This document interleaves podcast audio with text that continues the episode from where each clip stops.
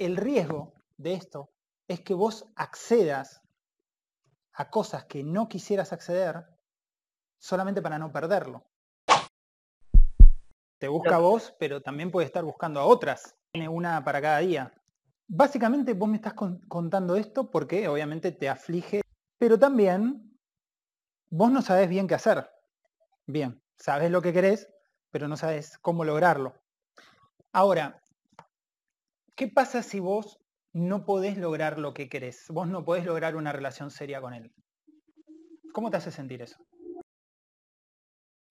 Por lo tanto, si yo quiero conseguir una relación y no la consigo, el riesgo de esto es que vos accedas a cosas que no quisieras acceder solamente para no perderlo. El problema de esto es que quizás para ganar vos tengas que poner ese límite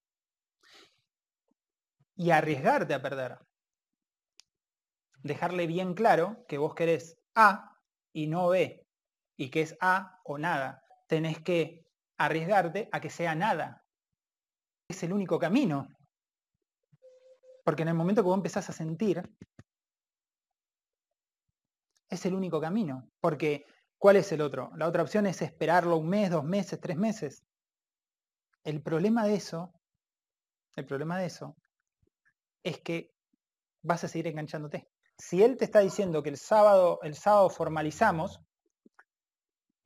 simplemente vos podés avanzar hasta el sábado y esperar una semana más a ver cómo se comporta y ver si él es congruente, si él hace lo que dice que va a hacer. Y si no lo es, vos ya sabés lo que tenés que hacer. El problema de esto no es en realidad que yo te esté diciendo lo que vos tenés que hacer para nada. Mantenerte en esa relación con una persona que te está mostrando que se coge otras minas, que solamente te llama para coger, que te llama cuando está caliente, no tiene realmente ese interés de formalizar e involucrarse emocionalmente como un adulto maduro y quiere seguir boludeando, eso solamente te va a, te va a, ir, absorbiendo. O sea, básicamente vos te vas perdiendo en esa relación. ¿Mm? Eh, te, chupa como si fuese un hoyo negro. Luego de a poquito va sirviendo como te va erosionando. No sé si te pasó en otras relaciones, después lo hablaremos va sirviendo como te va erosionando en tu voluntad, te va erosionando en tus ganas, te cambia el humor, eh, empezás a pensar todo el tiempo en la otra persona, incluso acá yo ya vi codependencia y vi problema de control, obviamente. Tenés un problema de control y un problema de codependencia, de depender del otro, depender de la opinión del otro, depender de que cómo el otro me ve, y todo eso se potencia y, y explota en una relación donde a mí me importa el otro. Y ahora mi problema de control es más grande, ahora empiezo a mirar si cambió o no cambió las fotos de perfil, o si cambió las fotos de la app. Y todo eso, todo eso me hace sufrir.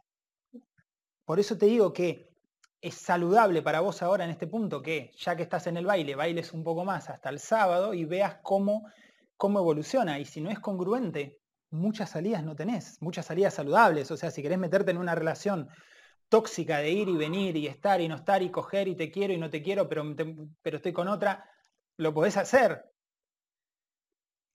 Te va a llevar a un abismo. El problema de estas relaciones es entrar en el ida y vuelta. Cuando vos entraste en el sí, en el te borro, te agrego, te bloqueo, te agrego, te quiero, te, te te cojo, no te cojo, podés estar años en esa situación. Y por ahí cuando tenemos 20, 25 no nos importa. Llega un momento en el que ya me rompe las pelotas eso ya no tengo ganas de joder con gente que no sabe ni para dónde va. Pero el problema es que no sé cómo hacer para encontrar y ponerme a la altura de gente que esté emocionalmente sana.